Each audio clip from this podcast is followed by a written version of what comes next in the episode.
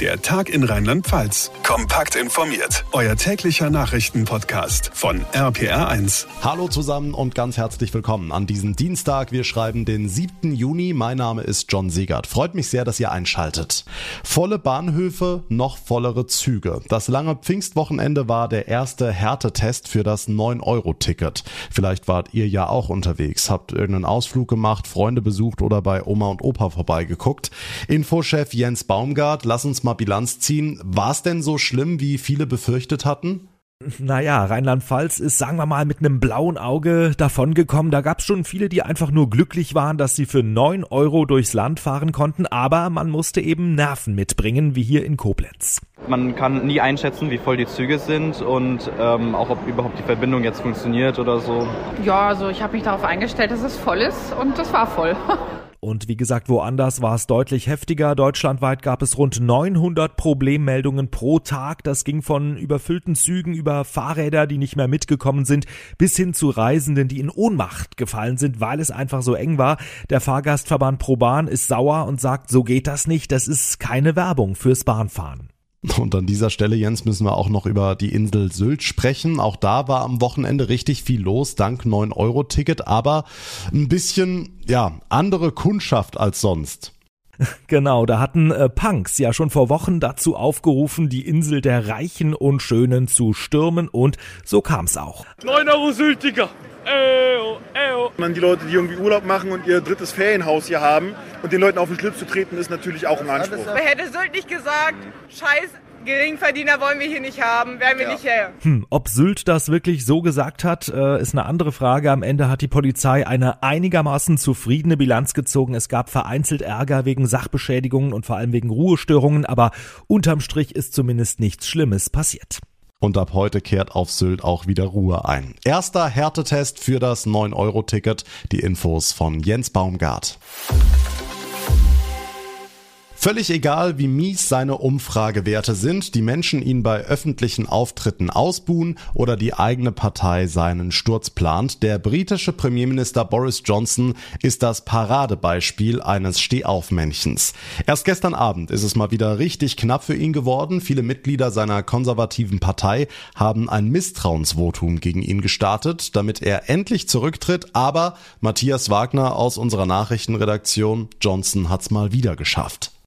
Ja, wenn auch nur knapp. 148 Fraktionsmitglieder stimmten gegen ihn, aber 211 sprachen ihm das Vertrauen aus. Damit gilt Johnson zwar als schwer beschädigt, aber einen Sturz konnte er verhindern. Problem für die Rebellen in seiner Partei, laut eigenen Regeln darf es jetzt für ein Jahr lang kein weiteres Misstrauensvotum gegen Johnson geben. Hintergrund des Ganzen sind ja die vielen Affären des Premiers, Stichwort Partygate. Johnson ist als Firebeast bekannt und hat ein paar Mal zu oft über die Stränge geschlagen, ne? Und das mitten im harten Corona-Lockdown. Dabei wurde offenbar heftig im britischen Regierungssitz gefeiert. Weinflecken und ja, Erbrochenes musste das Reinigungspersonal von den Wänden putzen, so die letzten Enthüllungen. Johnson hat demnach oft mitgefeiert. Dafür kassierte er sogar einen Strafzettel der Polizei. Und das in einer Zeit, in der Angehörige von Verstorbenen nicht mal an der Beerdigung teilnehmen durften wegen des Lockdowns. Aber Matthias, wie geht's denn jetzt weiter für Johnson? Hat er jetzt erstmal seinen Kopf aus der Schlinge gezogen? Also wenn, dann nur für kurze Zeit. Aktuell prüft nämlich noch ein Ausschuss im Parlament, ob Johnson gelogen hat, was die Partys und seine Teilnahme daran angeht. Und es wird in seiner Partei überlegt, ob man die zeitliche Regel für ein neues Misstrauensvotum nicht vielleicht doch mal verkürzen sollte. Die Infos von Matthias Wagner. Ich packe meinen Koffer und nehme mit ein Ladekabel für mein Handy, das Ladekabel für mein iPad, das Ladekabel für die Bluetooth-Box, das Kabel für den Fotoapparat darf ich auch nicht vergessen und, und, und. Ein Riesendurcheinander, ein Riesenkoffer. Das soll sich jetzt ändern. Die Europäische Union hat heute entschieden, dass die Ladebuchsen künftig einheitlich sein müssen. Jens Baumgart aus unserer Nachrichtenredaktion endlich entschieden, möchte man da sagen. Ja, tatsächlich wird schon seit etwa zehn Jahren über dieses Thema diskutiert. Jetzt kommt also die Standard-Ladebuchse und damit auch der Standardstecker. Wobei so ein bisschen müssen wir uns doch noch gedulden. Das Ganze gilt erst ab Mitte 2024, also in etwa zwei Jahren. Dann wird alles umgestellt auf USB-C. Das ist äh, jetzt schon bei vielen Geräten Standard, aber eben längst nicht bei allen. Das heißt, auch Apple muss sich dann von seinem Lightning-Modell verabschieden. Und das betrifft ja nicht nur neue Smartphones, sondern auch viele andere Geräte. Ja, genau. Und das ist auch der Grund, warum die Verhandlungen sich so in die Länge gezogen haben. Es gab immer wieder Diskussionen, welche Geräte denn neben den Smartphones noch auf den Standard eingestellt werden sollen. Jetzt ist klar, betroffen sind auch Tablets, Kameras, Kopfhörer und Bluetooth-Boxen, wobei es für Laptops äh, noch eine längere Übergangsfrist gibt. Hintergrund ist erstens äh, weniger Chaos bei uns zu Hause, nicht nur beim Kofferpacken. Ich weiß nicht, wie es bei dir ist. Also ich habe tatsächlich so eine Krimskrams-Technik-Schublade. Da sind tausend solcher Kabel drin. Zweitens, wenn man das alles mal zusammenrechnet mit dieser Vereinheitlichung, können wir tatsächlich insgesamt 1000 Tonnen Elektroschrott sparen. Ab 2024 kommt das Einheitsladekabel für alles. Die beste Nachricht der Woche. Dankeschön, Jens Baumgart. Und damit jetzt zu weiteren wichtigen Themen vom heutigen Tag. Die fasst euch Noah Theis aus unserer Nachrichtenredaktion zusammen. Bei Schüssen in einem Supermarkt in Nordhessen sind heute zwei Menschen ums Leben gekommen. Die Polizei geht derzeit davon aus, dass ein Mann zuerst eine Frau und dann sich selbst erschossen hat. In welcher Beziehung sie zueinander standen, ist noch unklar. Es gebe keine Hinweise darauf, dass eine dritte Person beteiligt gewesen sein könnte. Die meisten Menschen in Deutschland glauben nicht an eine positive Wirkung durch den Tankrabatt und das 9-Euro-Ticket. In einer Umfrage von RTL und NTV gaben 86 Prozent der Befragten an, dass sie glauben, dass die Steuersenkung auf Benzin und Diesel nicht eins zu eins an die Kundinnen und Kunden weitergegeben wird. 69 Prozent gehen außerdem nicht davon aus, dass nach Ablauf des 9-Euro-Tickets mehr Menschen die öffentlichen Verkehrsmittel nutzen werden. Unter welchen Bedingungen hat das Tier gelebt, von dem das Fleisch im Supermarkt stammt? Bundeslandwirtschaftsminister Özdemir will, dass eine verbindliche staatliche Kennzeichnung das künftig angibt. Dafür will er einen neuen Anlauf unternehmen. Ein entsprechender Gesetzentwurf soll demnächst mit den Ministerien abgestimmt werden. Nächstes Jahr soll die Haltungskennzeichnung dann zunächst für Schweinefleisch eingeführt werden. Solche Kennzeichnungen gibt es zwar schon, diese stammen allerdings vom Handel selbst und gehen Verbraucherschützer nicht weit genug. Deutschland exportiert deutlich weniger Plastikmüll ins Ausland als noch vor wenigen Jahren. Wie das Statistische Bundesamt heute mitgeteilt hat, wurden 2021 rund 766.000 Tonnen Plastikmüll exportiert, 25 Prozent weniger als im Vorjahr. Trotzdem bleibt Deutschland größter Exporteur von Plastikabfällen in der Europäischen Union. Umweltschützer sehen Abfallexporte kritisch. Je nachdem, wo der Müll landet, wird kaum kontrolliert, was mit ihm geschieht.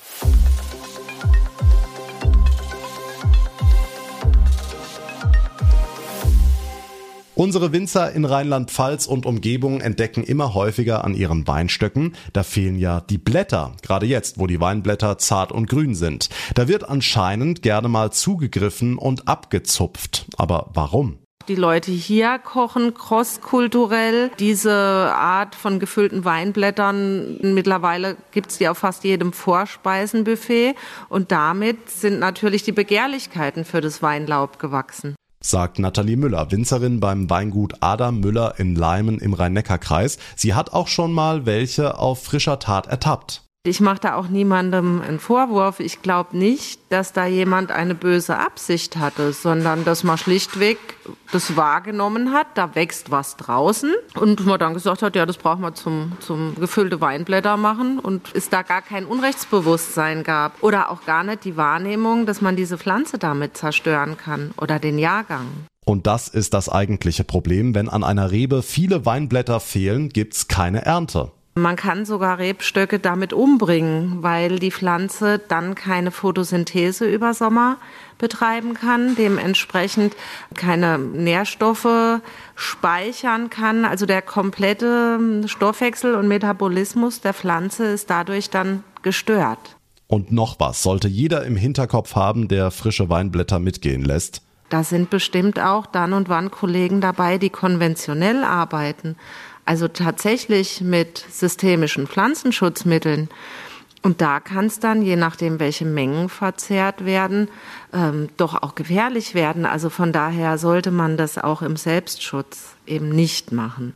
Wer auf selbstgemachte, gefüllte Weinblätter jedoch nicht verzichten will, für den hat Nathalie Müller einen Tipp. Man kann mittlerweile äh, in Rebschulen für wirklich ganz, ganz kleines Geld äh, kleine Reben kaufen die resistent sind, das heißt, die keinerlei Pflanzenschutz brauchen.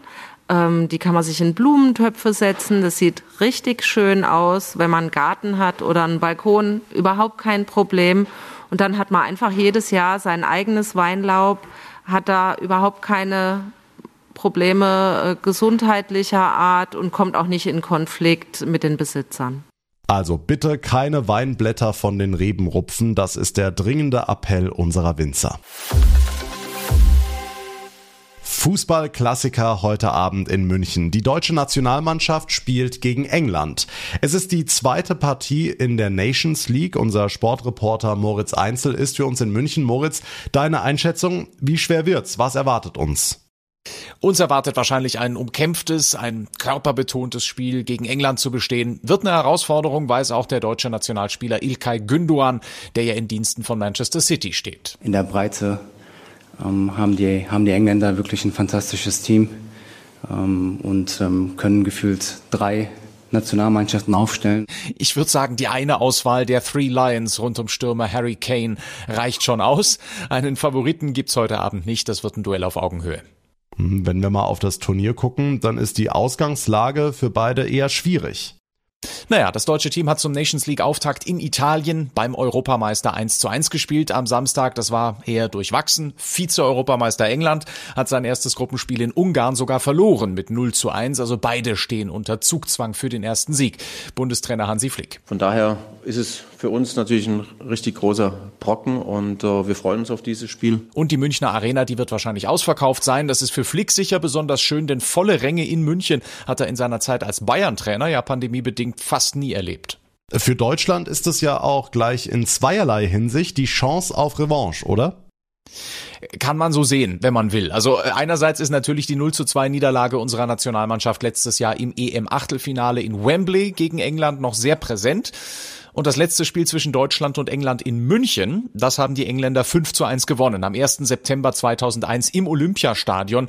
Ein aus deutscher Sicht legendär verkorkstes Spiel. Aber Bundestrainer Hansi Flick sagt dazu. 21 Jahre, ich glaube, da waren viele Spieler noch gar nicht noch gar nicht auf der Welt. Ja, also 2001 ist schon verdammt lang her und die EM ist auch vorbei, also hat beides mit heute Abend nicht so viel zu tun. Viertel vor neun Deutschland gegen England bei den Kollegen vom ZDF.